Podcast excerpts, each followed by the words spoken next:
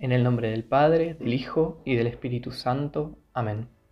No se comienza a ser cristiano por una decisión ética o una gran idea, sino por el encuentro con un acontecimiento, con una persona que da nuevo horizonte a la vida y con ello una orientación decisiva. En estos primeros podcasts vamos a reflexionar sobre las virtudes teologales, en especial en este episodio vamos a hablar de el amor, la caridad. Elegí para adentrarnos en esta meditación las palabras de Benedicto XVI en su primera encíclica Deus Caritas Est, en la cual reflexiona sobre la significación de Dios amor.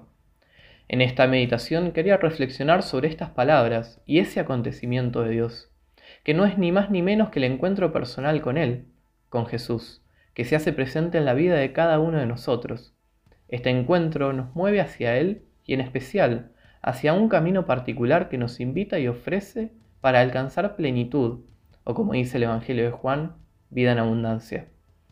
Esa vida no es otra cosa que el regalo de Dios al ser humano por amor. Jesús viene a darnos una nueva vida, llena de misericordia, confianza y esperanza. Y ese llamado no lo hace a cada uno en particular, como seres separados unos de otros, sino que nos invita y nos regala una única familia, la Iglesia. Mientras nos adentramos en el camino de la fe, podemos dar cuenta de aquellos momentos decisivos en nuestra vida que fueron, podríamos decir, como la experiencia de Pedro, Santiago y Juan durante la transfiguración.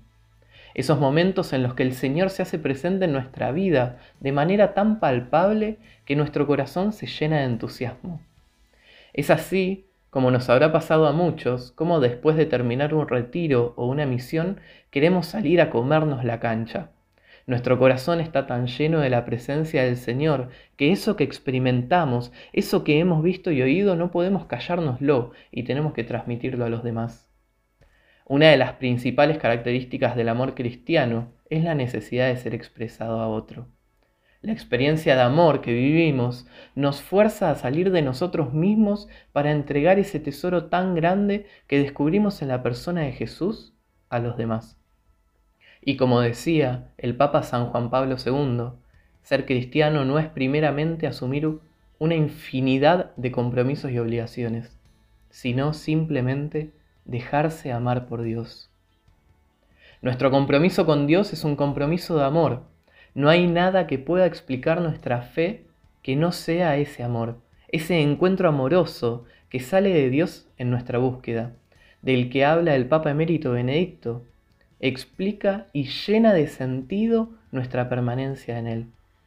Por eso es tan importante volver a darle sentido a nuestra fe y a toda nuestra existencia cristiana, a través de la convicción de que nada ni nadie puede separarnos del amor de Dios demostrado en la entrega de Jesús por cada uno de nosotros.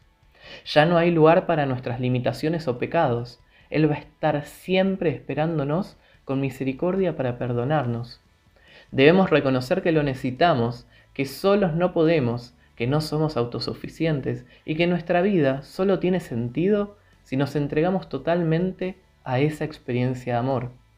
Necesitamos abrir nuestro corazón a ese amor inmenso que es Él mismo, para que entrando en ese encuentro con el Señor alcancemos esa plenitud, esa vida en abundancia. Porque a fin de cuentas, como dice San Pablo en su carta a los Corintios, si de algo tenemos que estar seguros es que el amor no pasará jamás. Por eso te invito a preguntarte y a recordar, a volver a pasar por tu corazón ese momento de encuentro con el Señor, ese momento de transfiguración que como Pedro, Santiago o Juan pudieron contemplar al Señor tal cual es, ese momento en el que sentiste al Señor al lado tuyo, para que puedas volver a confirmar tu amor y tu seguimiento de Jesús, para que puedas volver a decirle sí a esa vida en abundancia que el Señor te quiere regalar.